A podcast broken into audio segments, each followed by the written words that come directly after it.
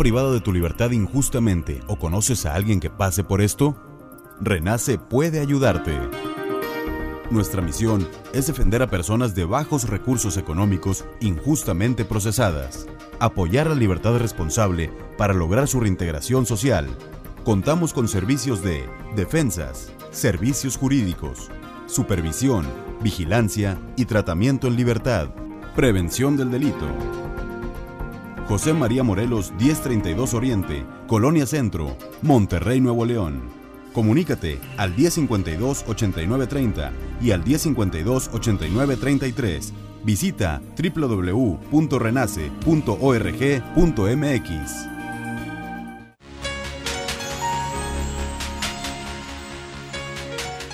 Obsesión por el Cielo es el único programa de enfoque astronómico en la ciudad de Monterrey. Todas las semanas cubrimos un tema de la ciencia de la astronomía o de la exploración del espacio. No te lo pierdas los martes de 7 a 8 de la noche aquí por Radio UDEM.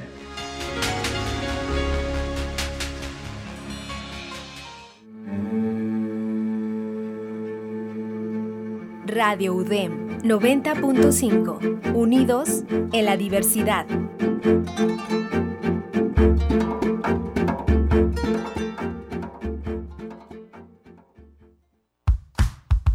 Bienvenidos, quiero que empecemos bien el curso, que tengamos una buena relación. A ver, los del fondo, ¿qué acabo de decir? Si a alguien no le interesa la clase, puede marcharse ahora mismo, es libre. El próximo que me pregunte por los exámenes tiene cuatro puntos menos. Eh, eh, eh, que el timbre no manda. La clase se acaba cuando lo digo yo. ¿Os queréis callar de una maldita vez? Hasta que no aparezca el borrador de aquí no sale nadie. Ese grupito de atrás se me separa, ¿eh? Bienvenidos. Esto es Gente cambiando el mundo.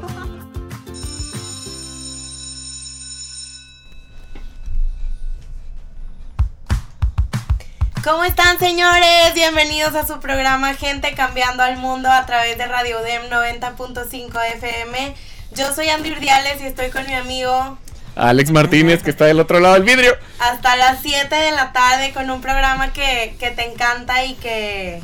es tu favorito. y que es tu favorito. Muy bien, pues así como hemos venido eh, acercándonos a tu, a tu coche o a tu oficina desde hace un semestre, alrededor de unos 15 programas. Eh, y que hemos disfrutado mucho porque hemos podido aprender de gente que literalmente está haciendo milagros y cambiando el mundo por todas partes. Eh, en el entorno educativo, pues hoy nos toca cerrar un ciclo y es como amargo Alex, dulce. pero no llores. Ponle que no, pero, pero sí es un poco como amargo dulce porque de verdad la experiencia de conocer a gente eh, que está haciendo cosas desde educación pues es bien padre y bien emocionante, pero todo lo que empieza tiene que terminar. Pero bueno, eh, hoy tenemos un par de invitados de lujo justo para, para cerrar con broche de oro, ¿no? Eh, Yo voy a presentar a alguien que tengo el honor. Ay, sí, voy a llorar yo. Alguien que, que tuve el honor de ser su alumna y que sigo siendo fuera del aula porque sigo aprendiendo. Y él es Andrés Bolaños. Andrés. ¿cómo estás? Estoy Bienvenido. De pie aplaudiendo. Hola, ¿cómo estás? Mm, Estoy muy contento de estar aquí, de pues de que me invitaron a este cierre Lolo de los milagros y cambiar al mundo. Dije, bueno, ya no encontraron a nadie, entonces nos invitaron a nosotros, pero está bien, muy contento de estar aquí. Este, un honor de haber tenido a Andy como alumna y también como maestra porque cada preguntita que hacía. no, al rato voy a platicar la que me aplicó en mi, en mi disertación. Ah, ¿verdad? ya ni me acuerdo. Y bueno, hola, hola Alex, muy, bu- muy buen amigo. Bienvenido, Además mi colega de trabajo, un gran amigo. Muchas gracias y bienvenido de verdad. Y no lo digo de dientes para afuera, es un honor que estés acá sentado. Eh, dentro, en mi defensa, lo invitamos desde mediados del semestre, pero tiene, No, tenía clase. cerrar con broche de oro. Muy bien. Y por el otro lado tenemos a una personita que justo hace una semana más o menos estaba tocando su campana y graduándose. Entonces es alguien que está recién graduada y eso lo hace muy interesante porque lo que hoy nos viene a platicar tiene que ver con una trayectoria mucho más extensa y con un proyecto muy padre eh, que, que ella viene cocin- cocinando desde hace muchísimo tiempo. Ella es Lucy del Valle. Lucy, bienvenida, ¿cómo estás? Hola, muchísimas gracias por la invitación. ¿De qué te graduaste? Psicopedagogía. Vámonos. Si todavía no Yeah. puede con la sonrisa. No lo puedo creer todavía, siento que sigo siendo estudiante. Qué padre, pues, pues sí, todavía falta un ratito, pero nada más de aquí a la grabación. Pues bienvenidos los dos. Para la gente que nos escucha por primera vez, acuérdense que esta grabación del programa de hoy la puedes bajar, ¿verdad? ¿Cómo le hacemos, Andy? Le puedes dar like a la página de Facebook que se llama Gente Cambiando al Mundo y a la cuenta de Instagram arroba Gente Cambiando al Mundo.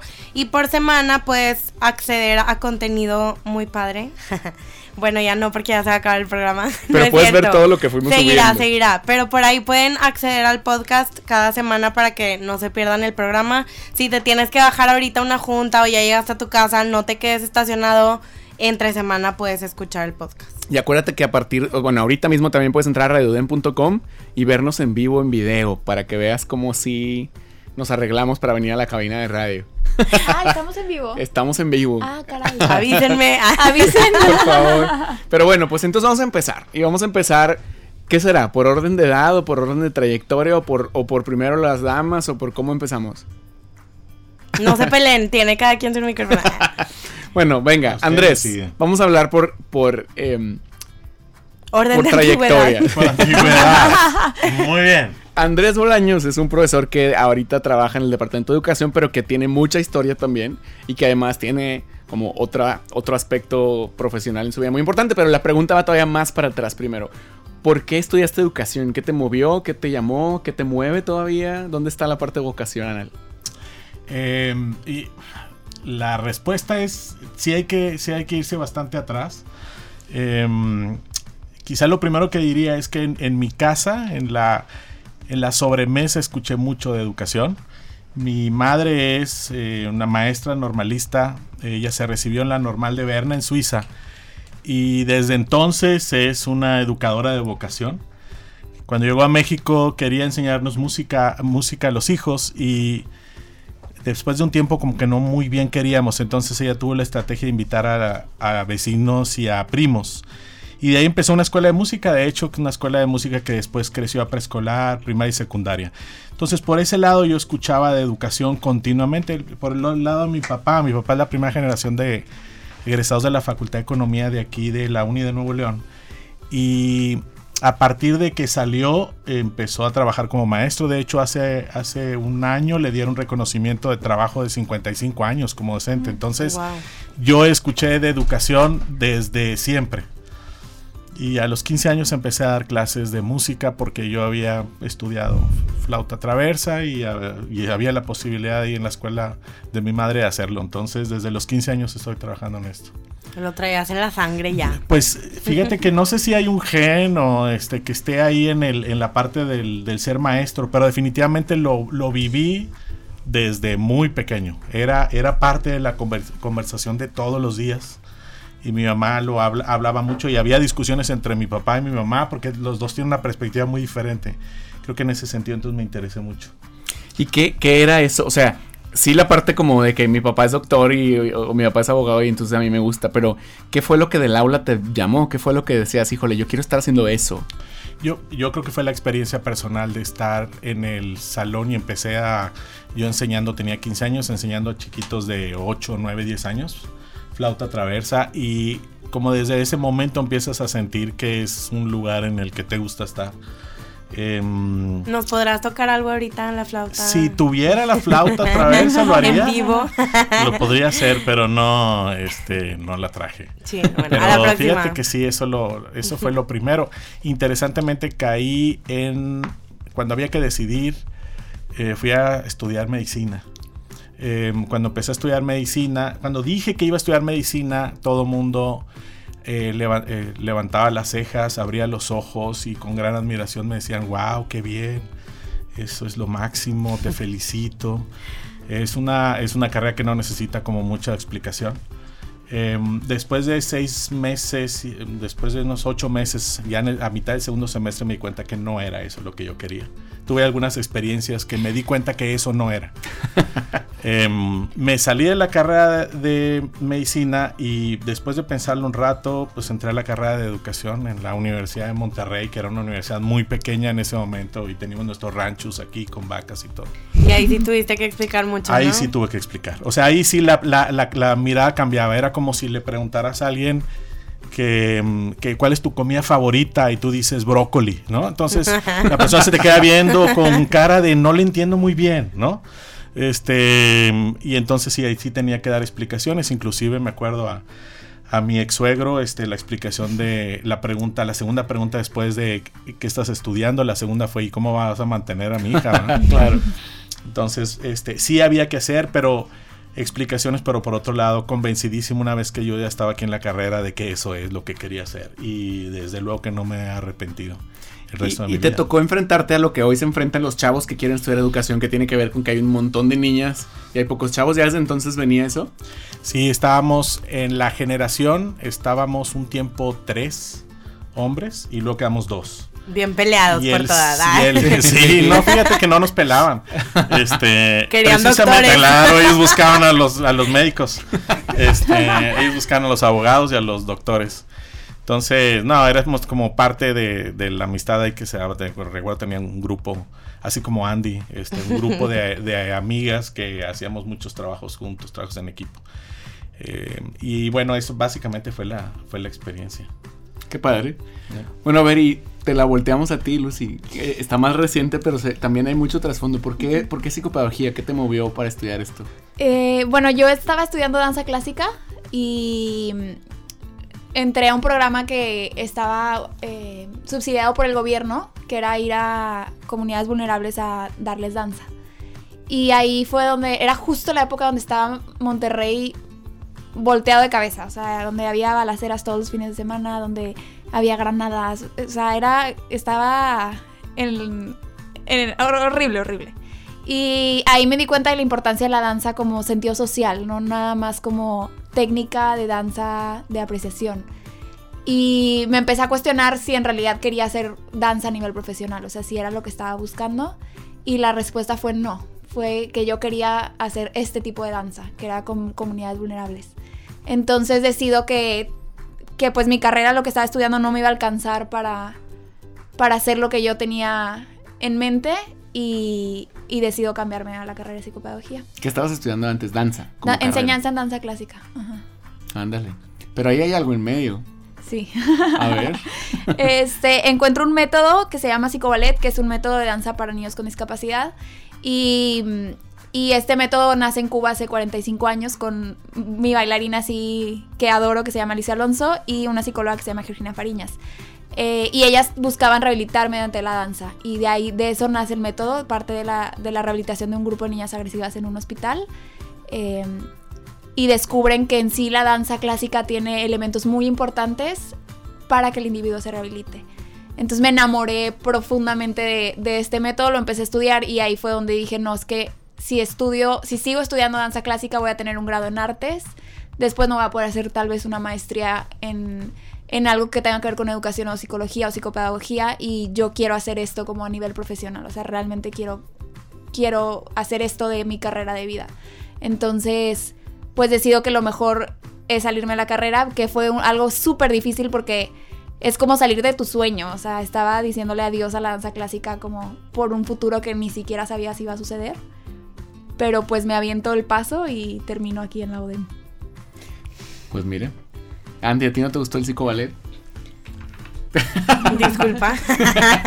Oye, yo bailé mucho tiempo, desde que tenía cuatro años hasta como los 20. Y luego, la verdad es que tiene mucho, tiene mucha parte de aprendizaje donde puedes desarrollar no nada más como dices tú la técnica o las habilidades motoras, sino disciplina, valores, o sea, está muy, muy cañón y ahorita ya quiero que nos platiques más de tu proyecto. De hecho, bueno, para allá vamos a ver qué, qué, o sea, porque, bueno, cuéntanos qué pasó después. O sea, empezaste a estudiar psicopedagogía, trajiste el psicoballet de Cuba, and then. Ujú. Eh, bueno, empiezo y primero. luego hay que traducir. Ah, sí, hacemos la traducción. Empiezo la, empiezo la carrera de psicopedagogía en mi primer semestre, entré en enero, me acuerdo. Y justo ese, esa, esas vacaciones de Semana Santa pedí permiso, me creo que todavía no estabas tú, pero pedí permiso para, para quedarme una semana más en Cuba este, y certificarme en esta metodología. Y regreso y pues comienzo a aplicarlo prácticamente a la par de la que estoy, que estoy estudiando la carrera. Y comienzo en unas instalaciones prestadas, no tenía absolutamente nada. La gente la verdad no creía en mí, o sea, era como, tú niña, hazte para allá. Vienes a decirme a mí qué puedes hacer. Entonces la verdad es que fue como enfrentarme a muchísimos, muchísimos retos, pero lo padre fue que fui complementando mi carrera con mi profesión. Eh, y creo que se fue enriqueciendo muchísimo lo que iba aprendiendo aquí en mi salón de clases a lo que iba yo experimentando en el, en el salón de danza. Entonces fue como un trayecto un poco complicado, con muchos baches, porque definitivamente no fue fácil, pero, pero sí creo que fue algo que enriqueció muchísimo el psicoballet. ¿Y qué sigue para psicoballet, para Lucy, ahora que ya se Pues- colgó de la campaña?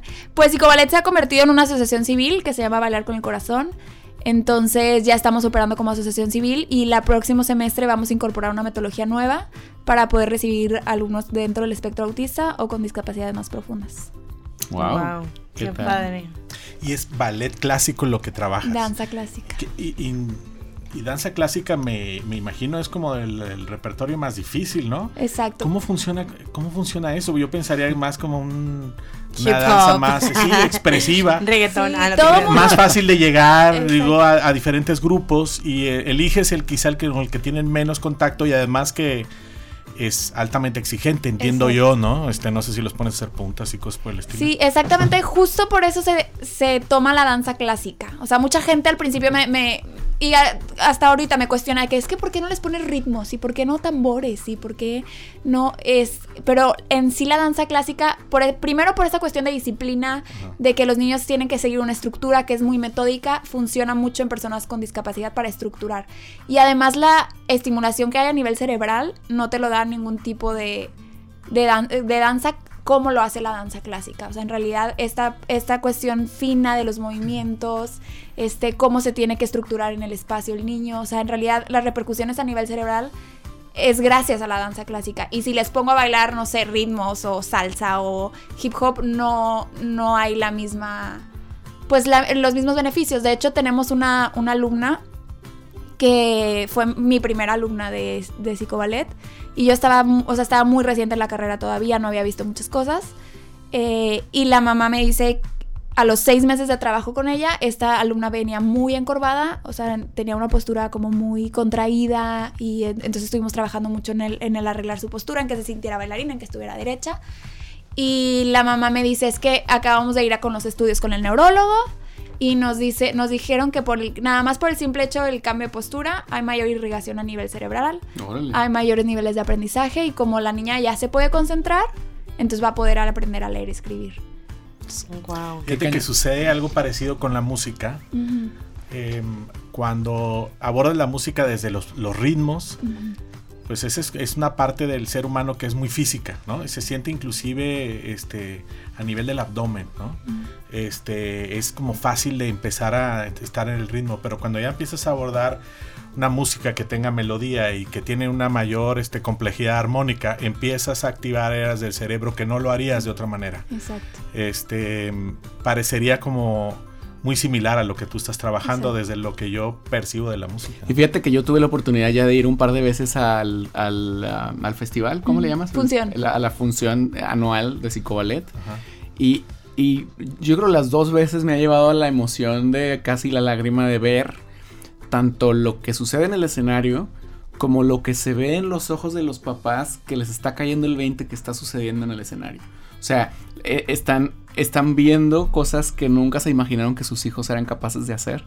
Y, y- y que lo están viendo, porque además un nivel profesionalísimo, o sea, no es un recital de una escuela, es, es algo profesional. Y, y es como muy evidente la- los beneficios que les trae la, la técnica a los chavos o a los niños o a los señores también, porque hay de todo. Sí, algo que, que me gusta mucho del psicoballet es que el niño con discapacidad deja, de- deja su limitación atrás y se vuelve artista.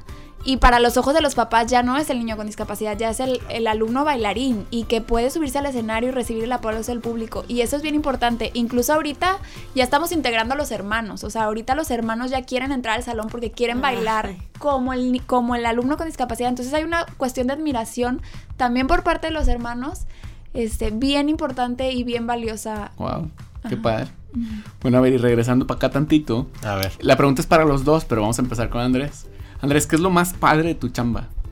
tengo que decir, bueno, primero, la chamba específica que estás haciendo, ¿cuál es? Aparte no hemos de ser mi maestro, o sea, eso ya. Sí, Eso es lo más padre. Ya me de gradué, pues Pero bueno. después de Andy. De hecho, sí estuve a punto ya que una vez que se graduó Andy, estuve considerando ya dejar La profesión. la profesión. Dije yo, llegué a mi cúspide, no necesito más. Em, pero luego pensé que a lo mejor en el camino me podría topar con alguna otra Andy. Como conmigo. No, no, Sí, no, no, no. por ejemplo, una luz. Sí, sí. Em, Pero ya es difícil, es difícil. Sí, inigualable. Em, Sabes que a mí realmente lo que, lo que disfruto mucho es estar en el salón de clases. Todo lo demás, pues hay que hacerlo. Pero estar en el salón de clases es, es para mí la mejor experiencia. Lo sigo disfrutando mucho. Tengo, pues dije 15 años, a los 15 años. Entonces tengo 35 años haciéndolo. Y, y desde el primer momento que empecé en la universidad, yo recuerdo muy bien que me, me puse bastante nervioso y no se me quitó en los siguientes cuatro semestres. Em, y ahora no me pongo nervioso, pero sí tengo esta, esta sensación de anticipación. Em, la verdad es que disfruto mucho estar en el salón de clases, ver la respuesta de, de los alumnos, ser retado por los alumnos, en ocasiones decir no sé, em, y luego ver el cambio. Em, ahorita vengo, venimos de una presentación de un PEF y la verdad es que ves grandes cambios este, de cómo empiezan a cómo, a cómo se van. ¿no? Entonces sigue siendo como esta esperanza de la, del, del poder transformación de la educación, lo veo, em, lo veo todos los días. Es como, re- como retroalimentación inmediata de eso. sí. Totalmente. Para quien nos va acabando de sintonizar, estamos con Andrés Bolaños y con Lucy del Valle, educador y psicopedagoga que están en el mundo haciendo cosas. Y sí, sí están haciendo milagros, aunque sean este, demasiado humildes para reconocerlo.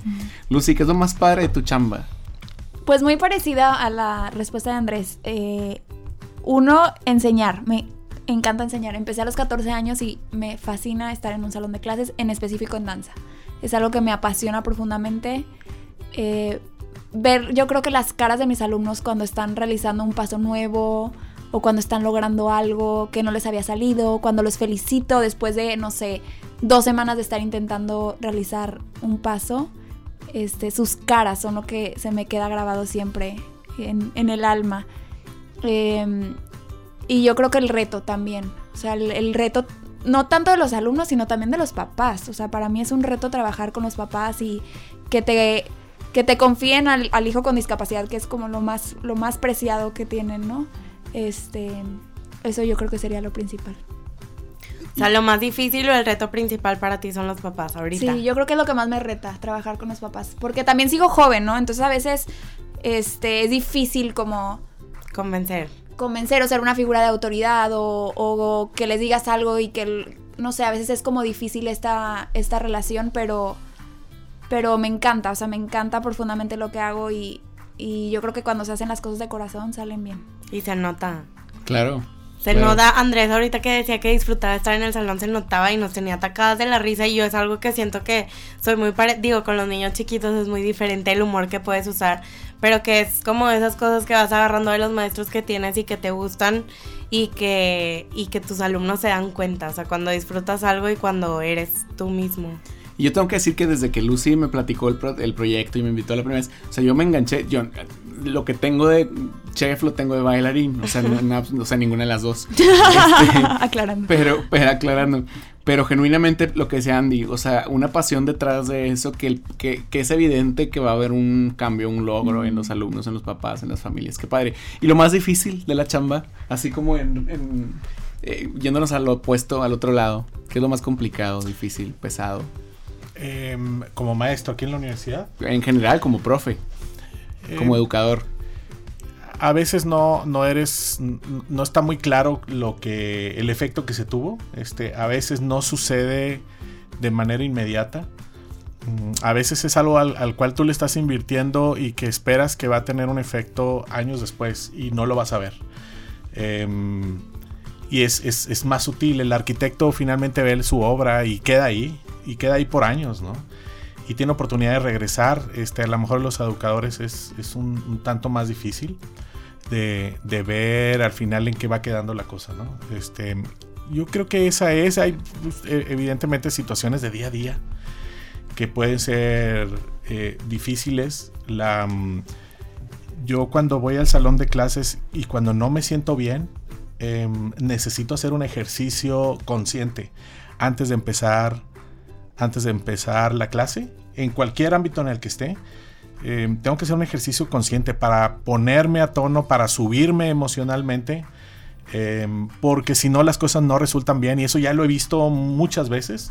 De pronto terminas tu clase y dices tú, no, no estuvo bien y tu primera reacción es querer culpar a los alumnos como Lucy. Y, pero te das cuenta que muchas veces tiene que ver contigo mismo. ¿no? Este, no estabas en el nivel emocional que requería. No anticipaste a lo mejor algunas cosas. Este, entonces siempre, siempre es este mantenerse emocionalmente listo, em, claro, por un lado y por otro lado también preparado. Claro. Este, sí, yo, yo diría que es este- este- este par de cosas que hay que subirse, ¿no? Este, elevarse al nivel y es un ejercicio que uno hace. ¿Y qué, qué haces? O sea, ¿qué piensas? ¿Qué te dices en el espejo? ¿Qué... Sí, así Como es. ti para los que nos escuchan, digo, porque es bien común que llegas cansado, traes algo Sí. en la cabeza y que tienes que empezar. Para mí nada más es un ejercicio consciente que por un lado pienso en cómo me estoy sintiendo. Lo aprendí, mm, las, mis primeros años de docente no lo hacía, entraba así directo.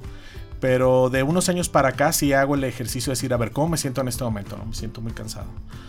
Este, mm, muy bien. Entonces, ¿ahora qué tengo que hacer? ¿no? Y este ejercicio mental, el simple ejercicio mental, eh, me ay- ayuda mucho. En ocasiones tiene que ver con respiración también, eso ayuda bastante. Eh, y sí lo hago. Eh, y en algunas ocasiones de plano, cuando ya estoy abajo, abajo, le digo, a ver, ¿a quién le voy a dedicar esta clase? Pienso en alguien en que se lo quiero dedicar, pongo enfrente de mí a una, a una persona. Ay, qué padre. Eso me ayuda bastante, fíjate. Em, no lo hago todo el tiempo, no siempre lo necesito, ¿verdad? No necesito dedicar cada Sí, clase. sí, ¿verdad? sí. Pero en algunas ocasiones sí lo he hecho y sí me sube, ¿no? O sea, a ver, pongo a alguien que para mí sea muy importante o significativo. Va, digo, va por ella, va por él. Este, esas son las cosas que me han funcionado. Qué padre. Ok, a ver. Lucy, para ti, ¿qué es lo más difícil? Mm, Yo creo que lo más difícil que ahorita, pues ya titulada mi vida va a cambiar, pero lo más difícil fue manejar todo. O sea, realmente fue muy complicado hacer la carrera a la par de lo que estaba haciendo en psicoballet. Me Y- consta. y sí, Alex llegué dos, como tres, cuatro, cinco, ¿cuántas crisis de estrés? este, fue algo como sumamente complejo que, que, que tomó mucho de mí, que tuve que aprender este, a, la, a la mala, digamos, el año pasado a cuidarme, eh, a, a voltearme a ver, como dice Andrés, o sea que realmente estaba UDEM, psicoballet, UDEM, psicoballet, UDEM, psicoballet, y como que viví- vivía en un carrilito y, y cuando me volteé a ver fue como, ok, tengo que atenderme, ¿no? O sea, tengo que yo también estar bien para poder impartir este tipo de clases. Entonces yo creo que eso fue lo más, lo más difícil. Lo más pesado. Ujú. Muy bien, pues. ¿Qué Pues onda? está qué? muy buena la plática, pero vamos a ir a un corte súper rápido, no se vayan, estamos con Andrés Bolaños y Lucy del Valle, nos están contando cómo están cambiando al mundo literal, entonces estamos de regreso, no te vayas, estamos en gente cambiando al mundo.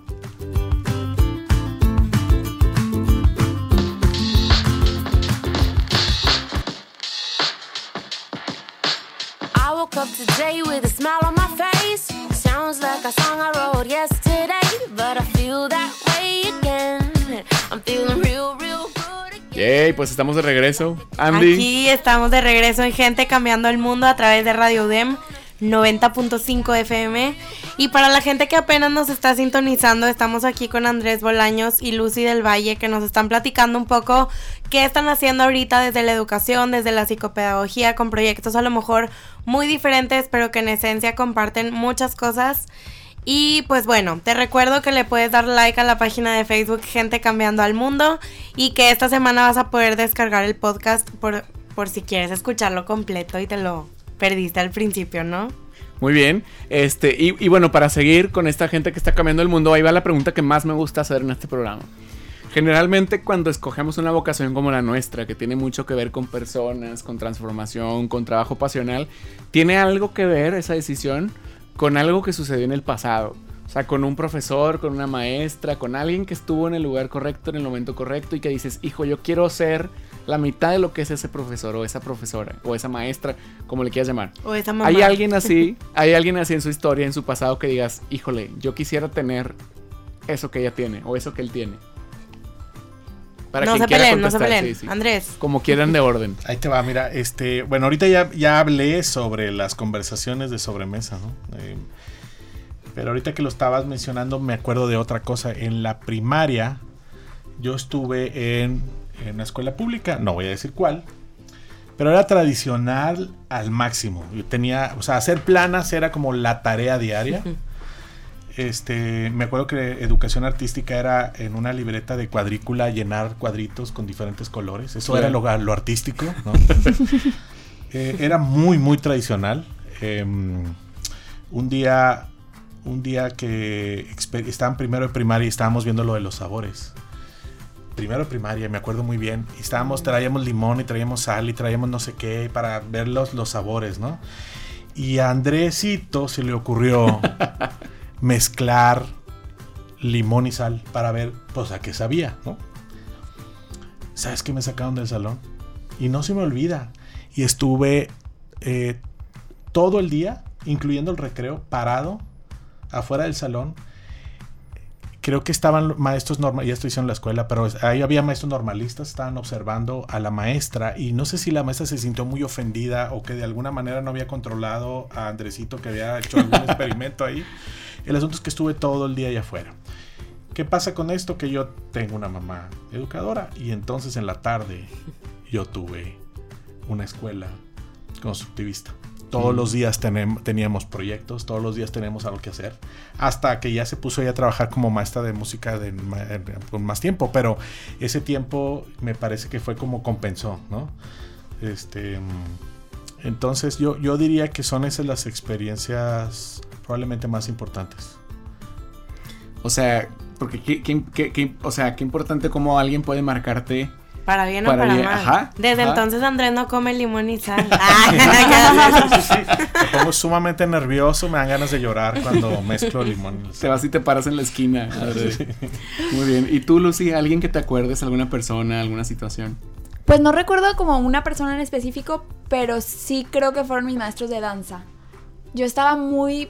Siempre estuve, hasta la fecha, ¿qué pasa conmigo, Alex? Estuve muy peleada siempre con la escuela tradicional, o sea, como que es, el sistema me agobiaba muchísimo y el tener que memorizar conceptos y era como muy agobiante para mí porque soy sumamente perfeccionista, pero entonces me iba a la clase de danza y podía expresar con mi cuerpo.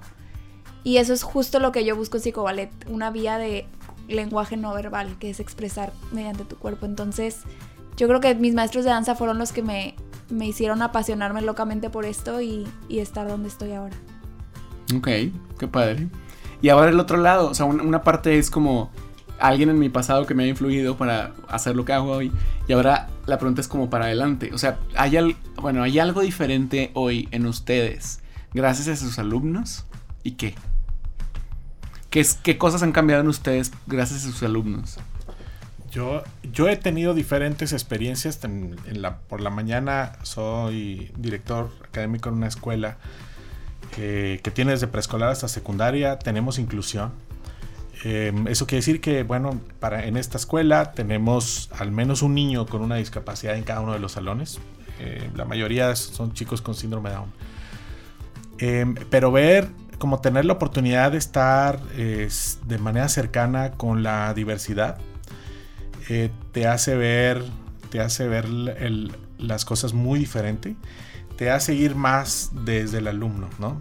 Y yo creo que esa experiencia luego se ha ido trasladando a, lo que hago en la universidad.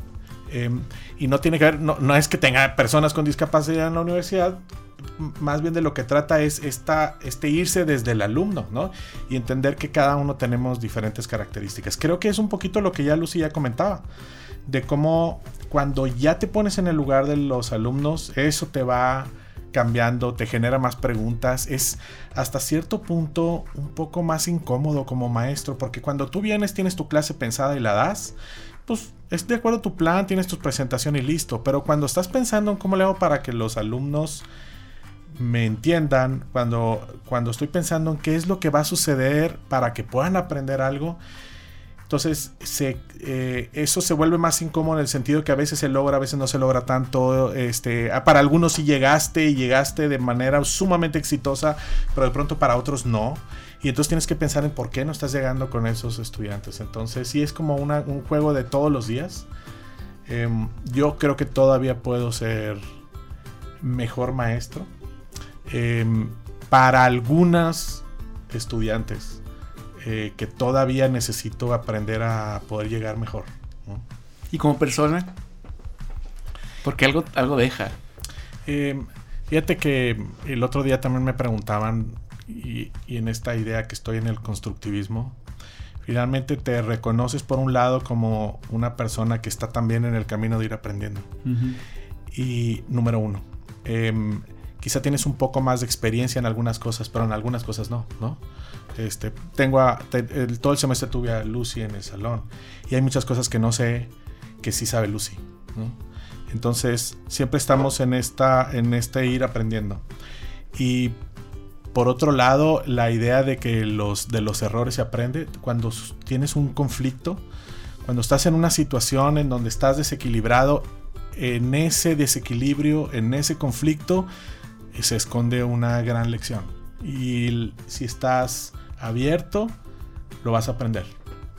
Eh, hay algo que está ahí que en ese momento no te sientes bien o a gusto y sin embargo de ahí viene el gran aprendizaje. Y eso es como muy en la línea del constructivismo y lo aprendes en el salón de clases, pero luego lo aplicas por supuesto en la vida. ¿no? Tienes un momento difícil y entonces la pregunta es como maestro y como educador, te conviertes en educador de ti mismo y dices, a ver, ¿cuál es la lección en este momento? ¿Qué toca aprender? ¿No? Si algo está pasando, si este conflicto está pasando es porque hay algo no resuelto y que necesito aprenderlo. Y eso me ha servido bastante. ¿no? Esta es una, una actitud hacia, hacia lo que te va llegando en la vida. Muy bien. Lucy del Valle, psicopedagoga, especialista en psicoballet. ¿Qué ha cambiado en ti por tus alumnos? Yo creo que mis alumnos me han dado ojos, como diferentes formas de ver la vida, o sea, me han dado como un millón de ojos, ¿no? Entonces puedo tener como varias versiones de por dónde ver, ver la vida y me ha quitado en realidad las excusas, o sea, no...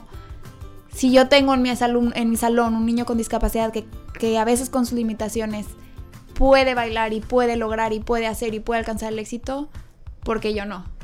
Entonces realmente me ha quitado esta parte de no puedo, ¿no? O sea, de por qué no puedo ir a la universidad y sacar un, un- negocio adelante, o sea, ¿por, por qué no poder? O sea, sí está súper complicado, pero se puede. Entonces me quitaron como completamente este, mis barreras, mis limitaciones mentales y me hicieron también, como dice Andrés, como hacer un proceso de introspección muy, muy grande, ¿no? De, de qué es, de si lo que estoy haciendo está repercutiendo en la persona, si es lo mejor para, para el alumno. Entonces, no sé, siempre he sentido como muchísima responsabilidad con cada niño y con cada familia y cada padre de familia. Entonces es, es como esta parte de, de dar lo mejor de mí y de capacitarme y de poner atención en clases porque sabía que lo que estaba aprendiendo en el salón de clases lo iba a usar y lo, y lo iba a aplicar en mi, en, mi, en mi salón de danza. Entonces, pues esta parte de voltearme a ver y, y quitar las limitaciones y las barreras.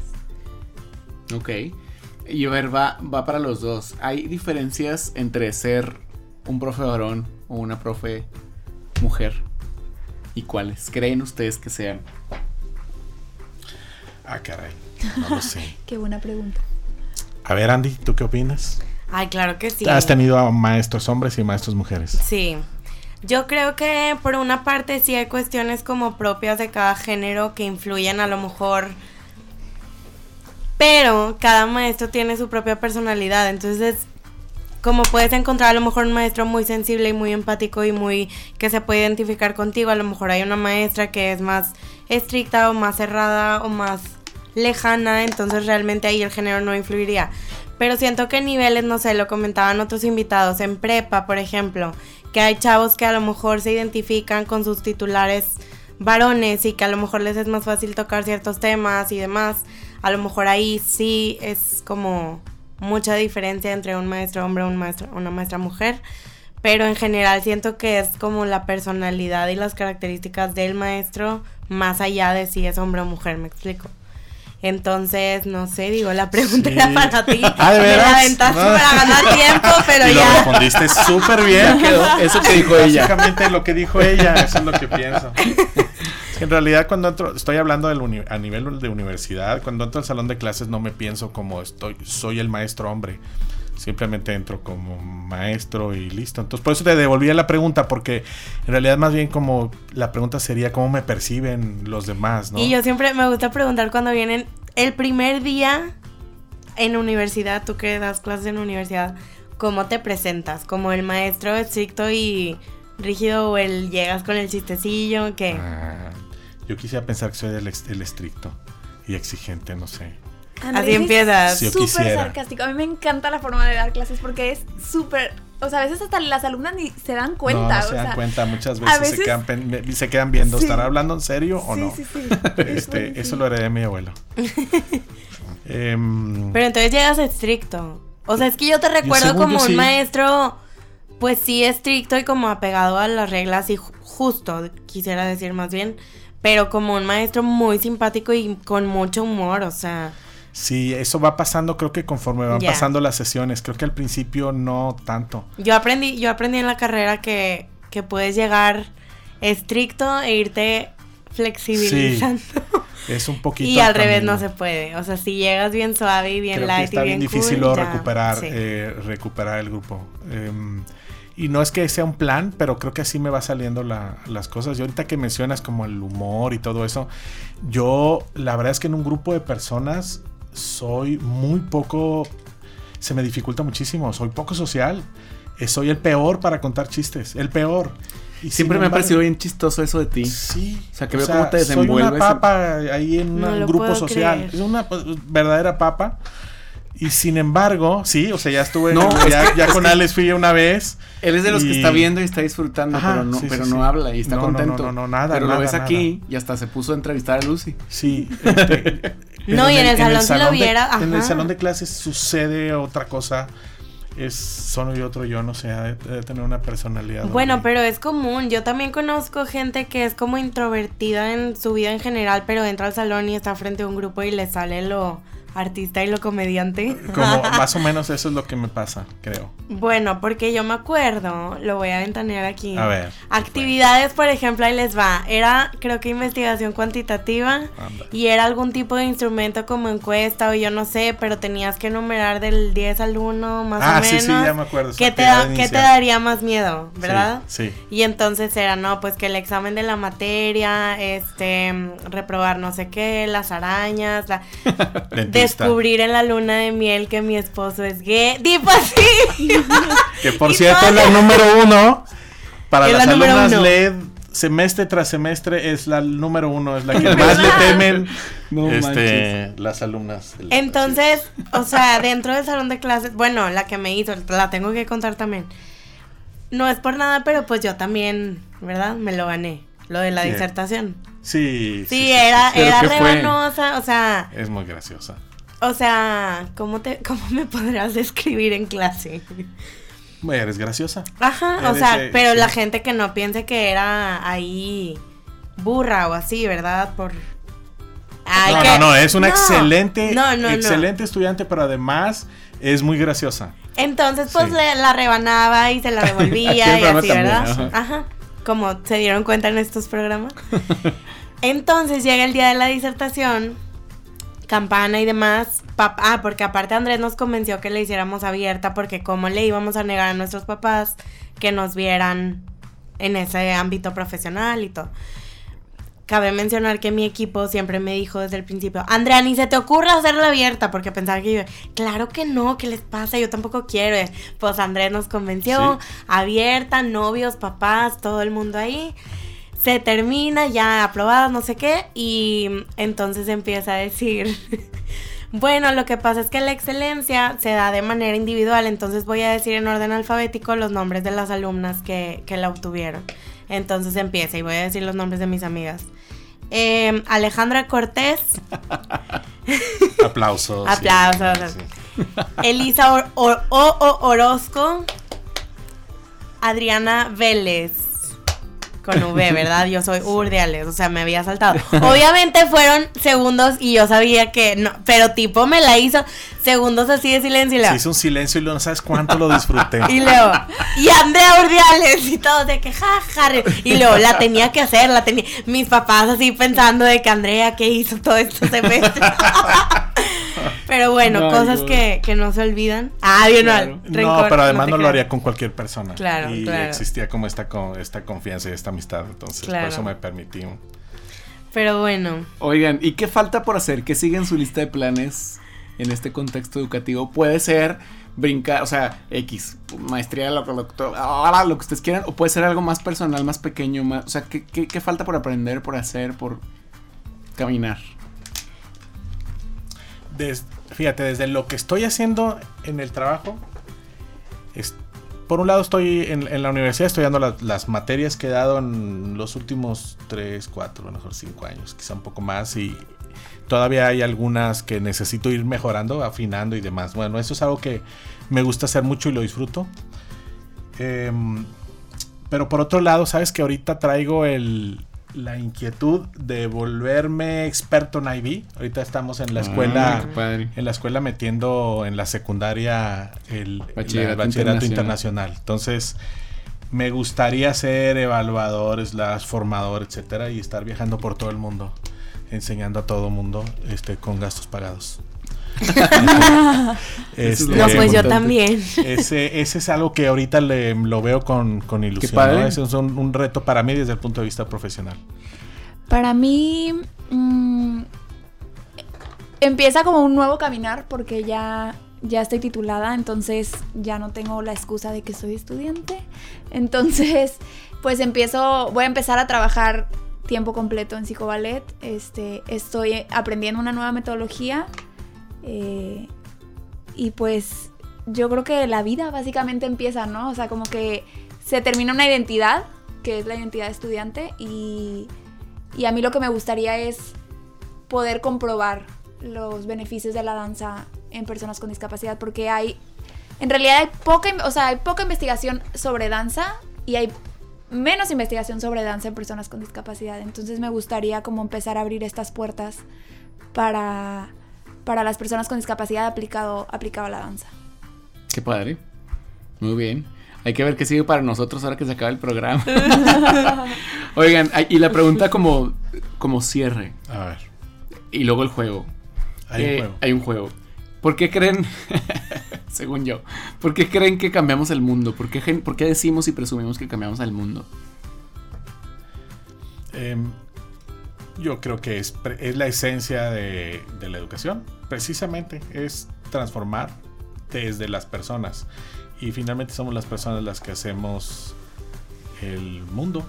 Em, transformamos personas, bus- buscamos en ellas una, un cambio no desde los conocimientos nada más, sino de la manera de ver el mundo, la manera de ver a los demás.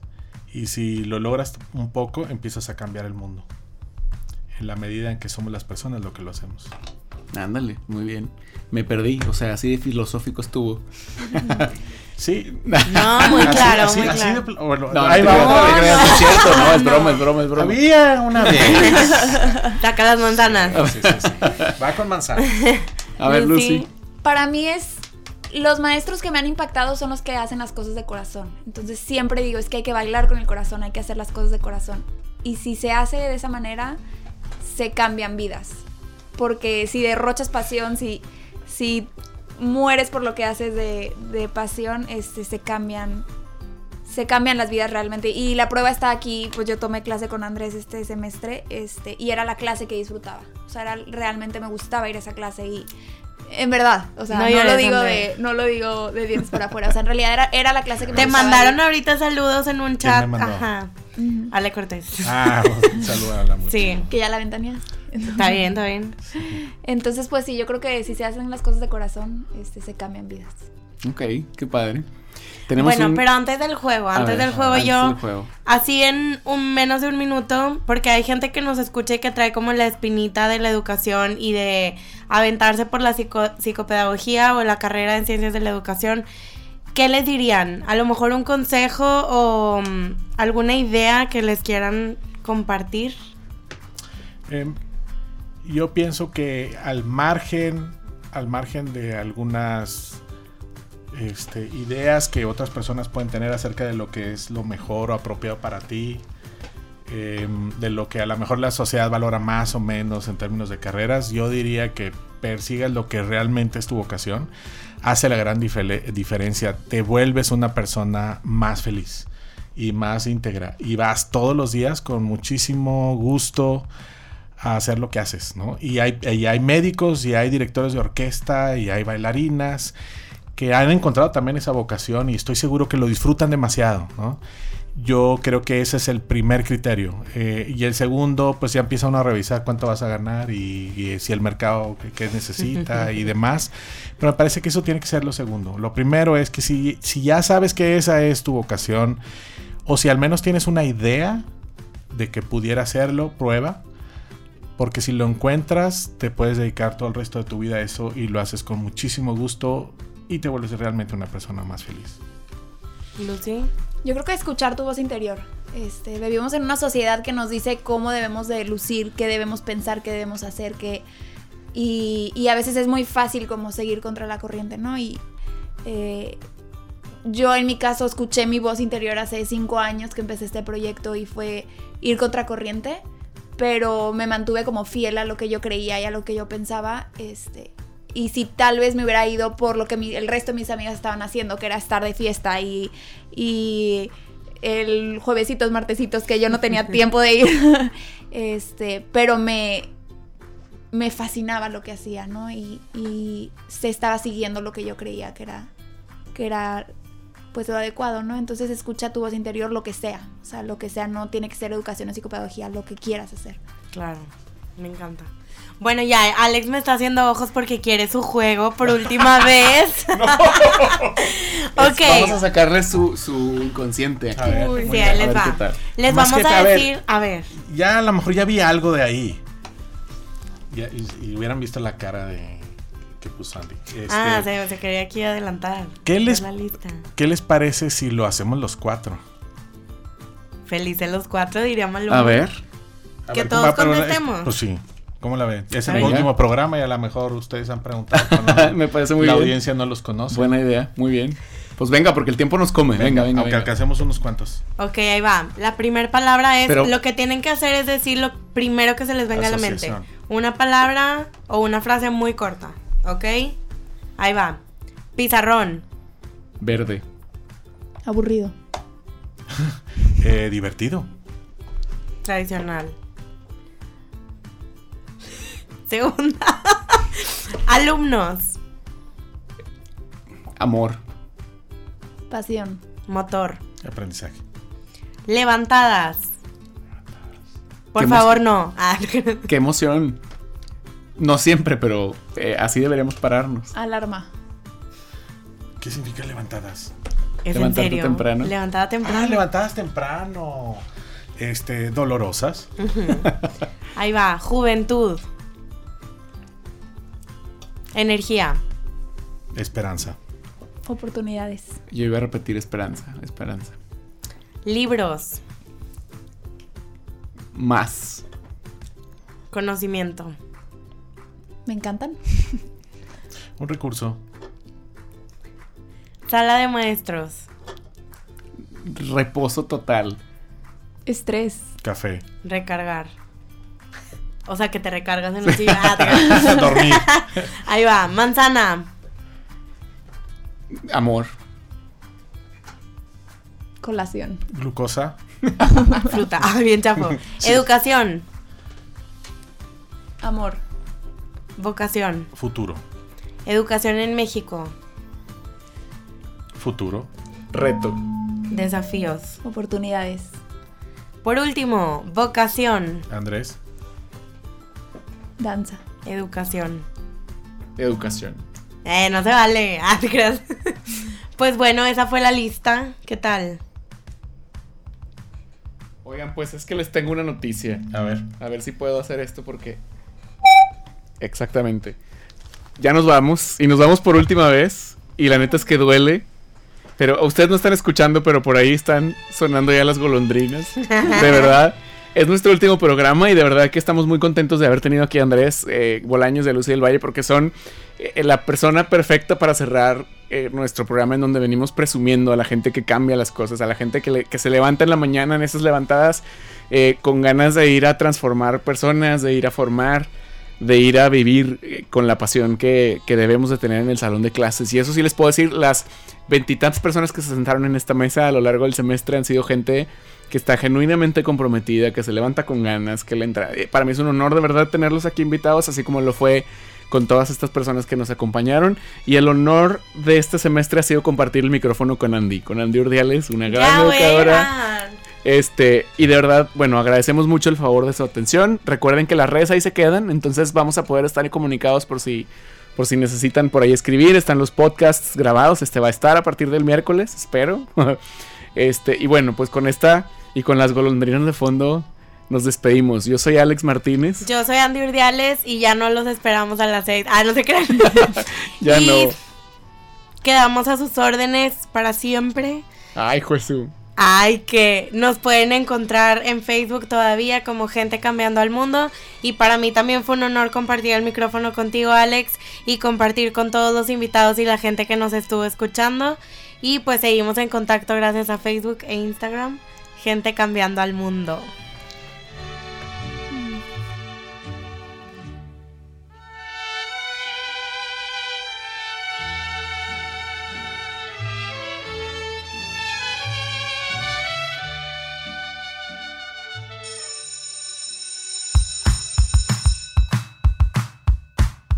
Esta fue una producción del Departamento de Educación para Radio UDEM. ¡Ay, ya! Derechos reservados. Bueno, bueno, nada más no se lo pirateen. Nos, escuchamos, la próxima, semana.